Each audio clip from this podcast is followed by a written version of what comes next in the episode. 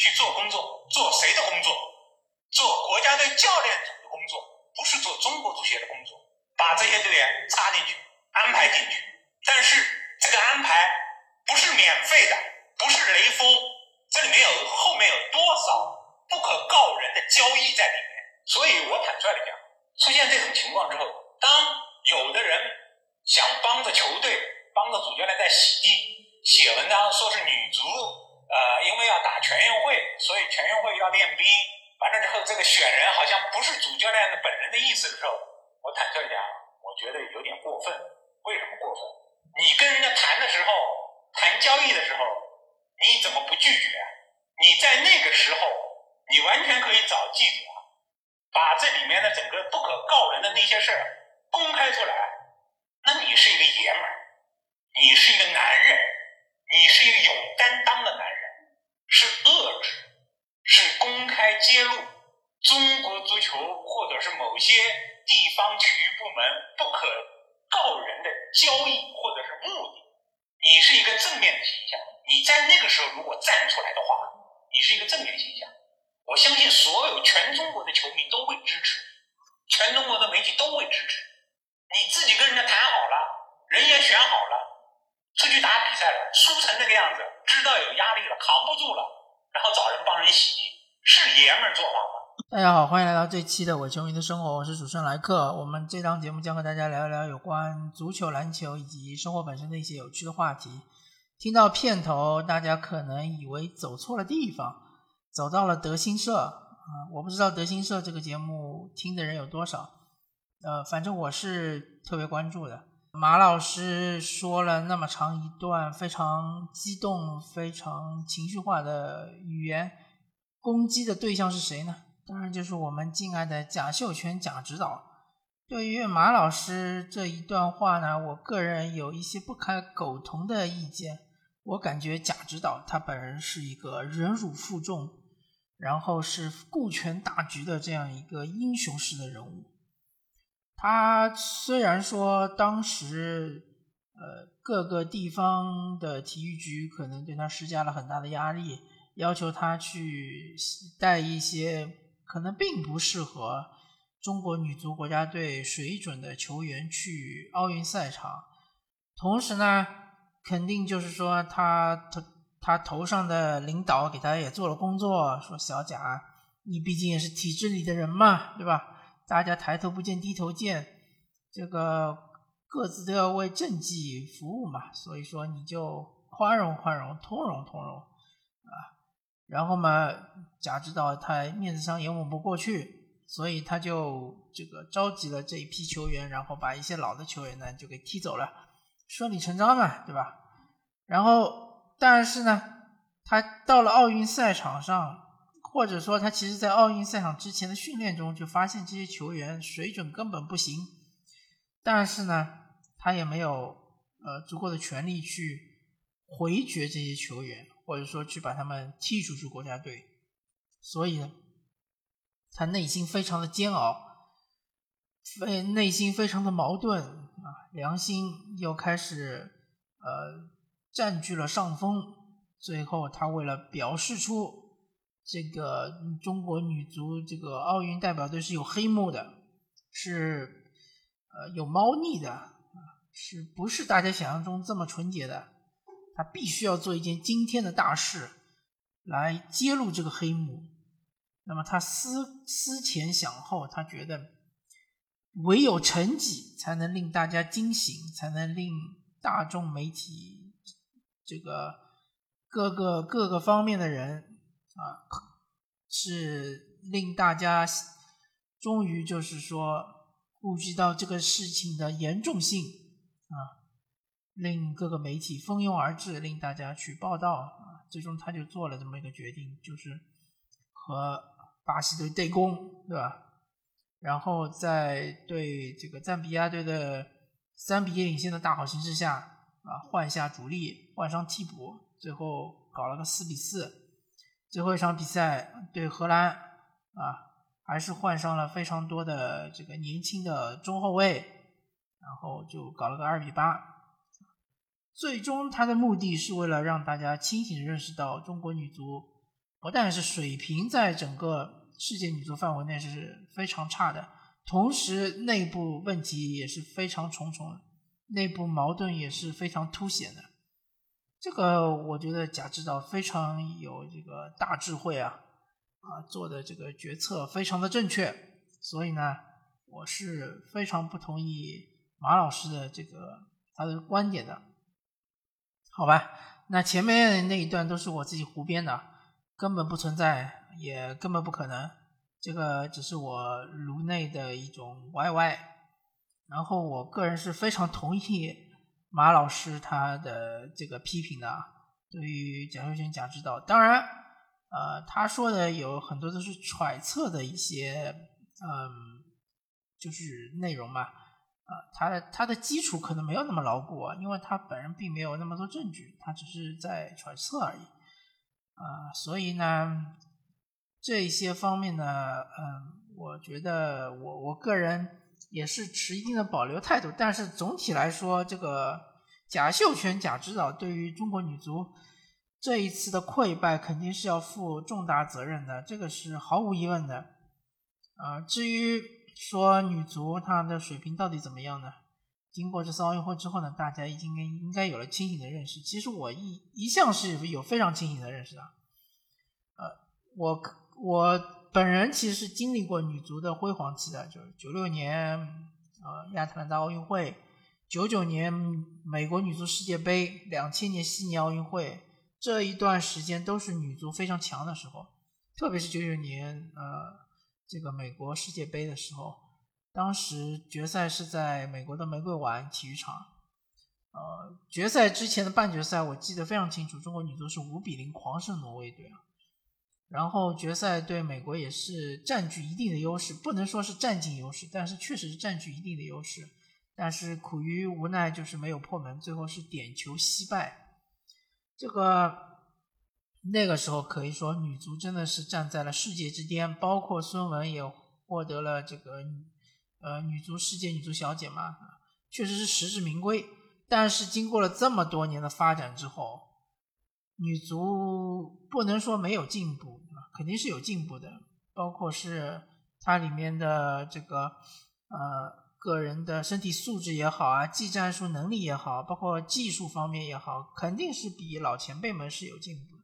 但是呢，世界女足的进步速度是更快的，这个也很很容易理解嘛，对吧？以我们国家的这个体制来说，永远都是奥运战略，永远都是不会是。呃，顾及这个整个运动的发展呢，呃，就从这个群众基础来说，女足的群众基础，呃，是远远不能和那些欧美发达国家来比的，是，尤其是像美国，对吧？据说是有好几万的注册球员，而我们国家据说只有几百个注册球员，这个 你说怎怎么比呢？对吧？而且以我个人的经历啊，我我确实是接身边接触一些小朋友，嗯，我我也接触到一个在魔都相对来说是比较知名的一个足球俱乐部，当然这个足球俱乐部不是职业足球俱乐部，是青训职嗯足球俱乐部。这个足球俱乐部里面，它的特点就是说，嗯，在小的时候，尤其是。幼儿园或幼儿园中班、大班，或者是一年级的时候，参加足球运动的，嗯，女孩子还是比较多的，甚至于有的时候会和男孩子持平。但是越到高年级人就越少，尤其是到了三年级以上之后呢，这个同一个年龄段，甚至就很难凑出一支八人制的球队。八人制的球队相对来说。要求也没那么高嘛，可能就十个人、十三、十一、十一二个人就能组成一支球队了。八个人主力，对吧？两三个人替补，但是组成不了。呃，甚至有时候可能连五人制的球队都组组成不了，去参加比赛，对吧？有可能你说要我们要参加一个什么什么比赛，家长就跟你说啊，不好意思，我们孩子要去，呃，去去去参加舞蹈班，要去参加画画班。啊，要要要去辅那个叫什么课外学学校的辅导，所以说像这种情况，而且我个人认为啊，呃，在魔都来说，对于呃青少年足球还是相对来说还是比较这个重视的，尤其是像魔都足协主席朱广沪，应该是说是圈内人吧，而且是非常知名的，而且是非常懂球的。曾经也带带过中国国奥队，也带过中国国家队，呃，纯正的一个魔都人，对吧？他其实呃算是一个行业内的人士，呃，算是这个内行领导内行嘛，啊，他手下还有一些也是曾经从事过足球的人，包括魔都的这个呃青训头牌，像这个徐根宝徐指导。他其实你是有一定吸引力的啊，但是就是说还是从事啊，我我今天就谈女足嘛，就不谈男足，就是说从事女足这个项目，或者说我就我们就不说从事女足项目吧，就说对女足有一定兴趣的，愿意啊持续的踢下去的，对吧？愿意呃最后可能呃水平不行，只只是踢个校园足球。就算是这样的人，也是极少、极少、极少、极少数的。所以说，女足水平的下降，每一个人都是有责任的。所谓的“雪崩之下，每一片雪花都不是无辜的”，那这个也很正常嘛。然后我们从群众的基群众面就要聊到这个专业面了。贾秀全、贾指导这个教练。哦我也相对来说不是那么的陌生，对吧？他在中超也带过好多球队，甚至他还带过上海申花队。嗯，他好像也带过过国家级别的球队，我忘记是带国家队还是带国奥队了，好像也是带过的。他的水平呢，不能说是非常差，但是肯定也不不是说国内水平特别好的教练，尤其是现在中超联赛有那么多外教。如果说他水平那么好的话，那为什么没有中超球队请他呢？对吧？那然后呢，就是说贾指导他擅长于就是带保级球队，尤其是有一年我记得带河南队带的还是非常不错的，啊，甚至于呃有机会去冲击一下这个前几名的这样一个位置。他尤其擅长于带这种防守反击的球队，前面就摆一两个能力超强的外援，对吧？后面就。呃，死守，然后呃，快速打反击啊，打攻防转换，这是他比较擅长的一套东西。呃，但是我就在这里，我就要非常质疑这个中国足协选教练的这个团队，他们是怎么考虑一个男足教练可以带这个女足队员呢？因为我们其实呃，用常理去想象一下。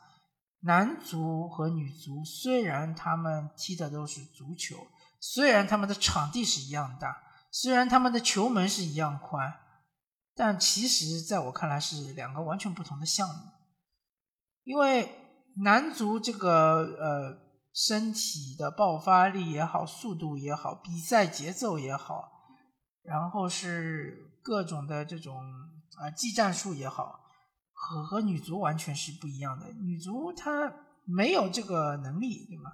然后呃，女足也常常会出现这种大比分的比赛，这种情况在男足已经非常少见了。啊，我相信你很难看到像是什么二比八、三比十啊这样的比赛，对吧？除非是在亚洲区的预预选赛、外围赛里面，可能会出现一些。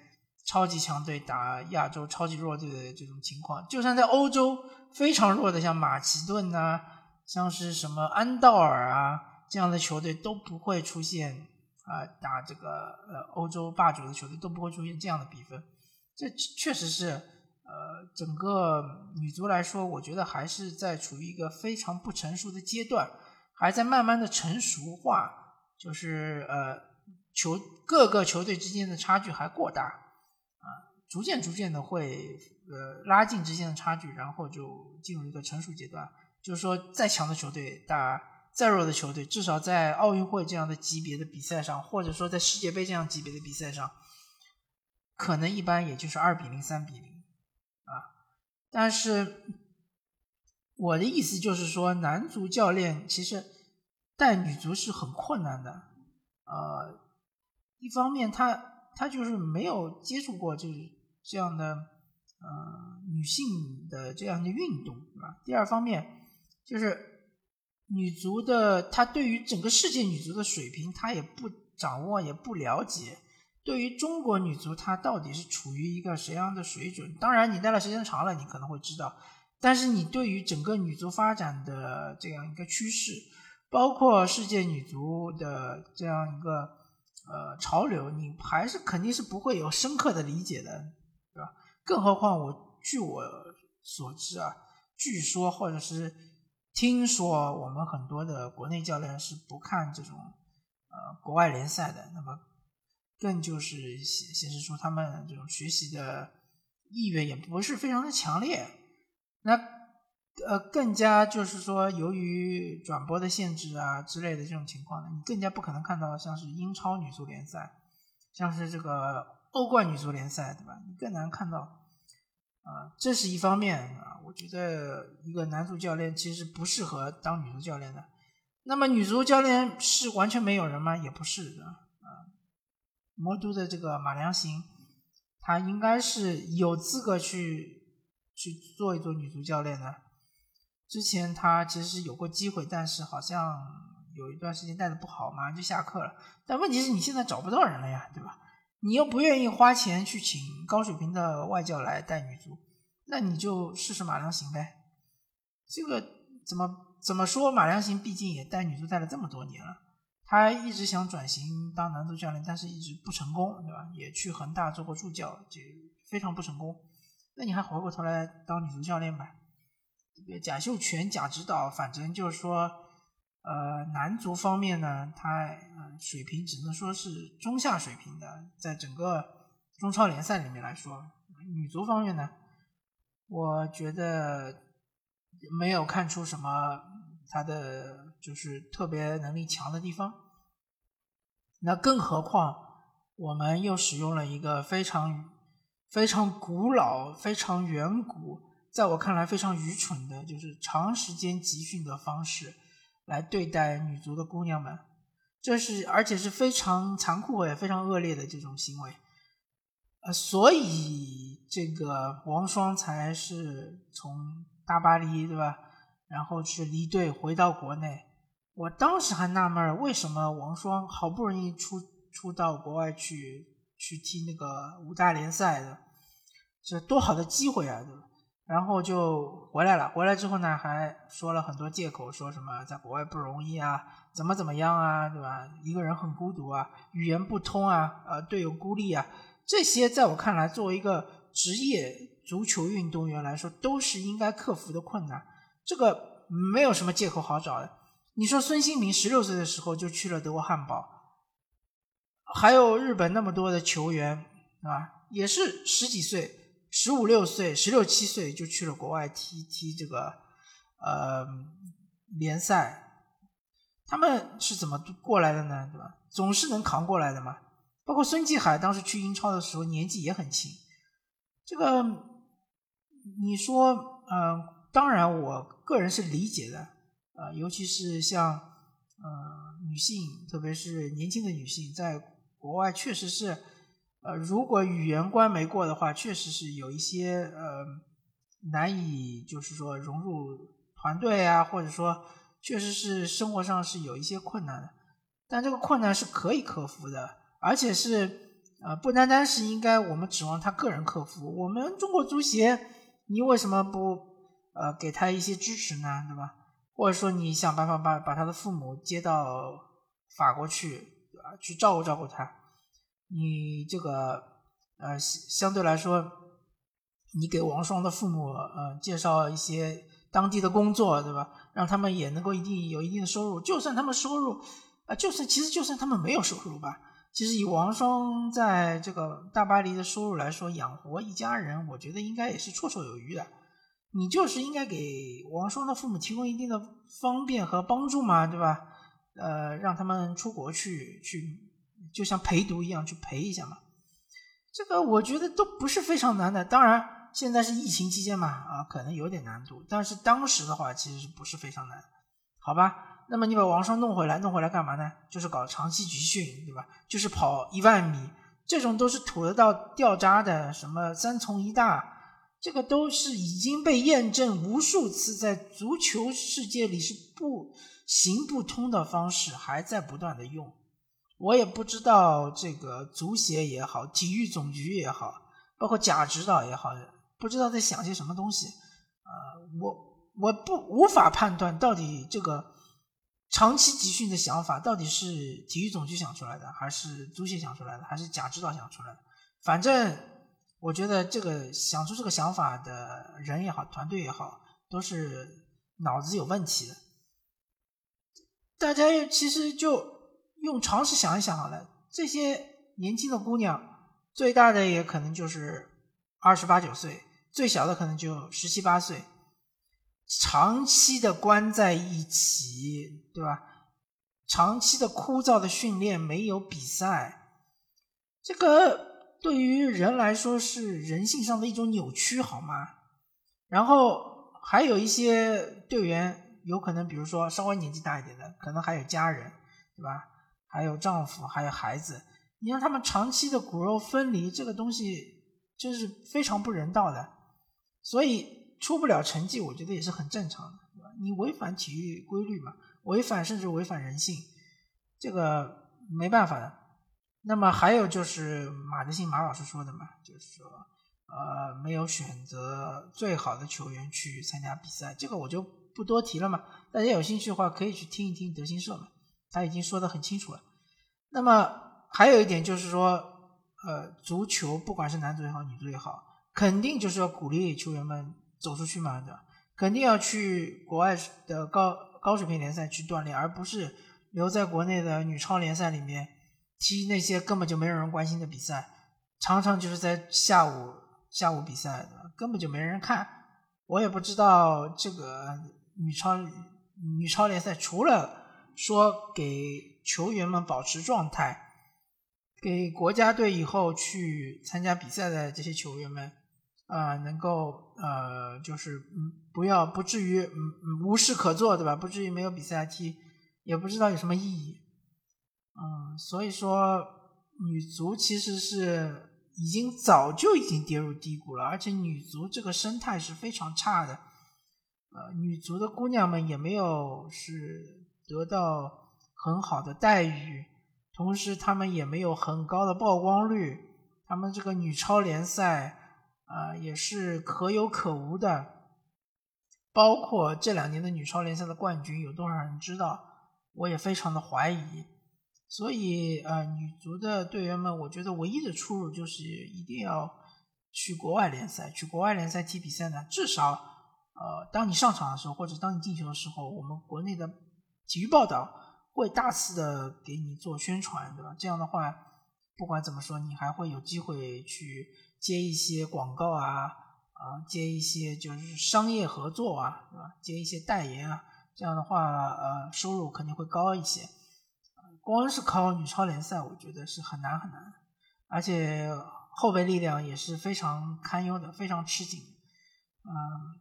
根本就没有那么多的女孩子去从事足球这样子好吧那么本期的视频就到此结束我是哥我们下期再见。拜拜。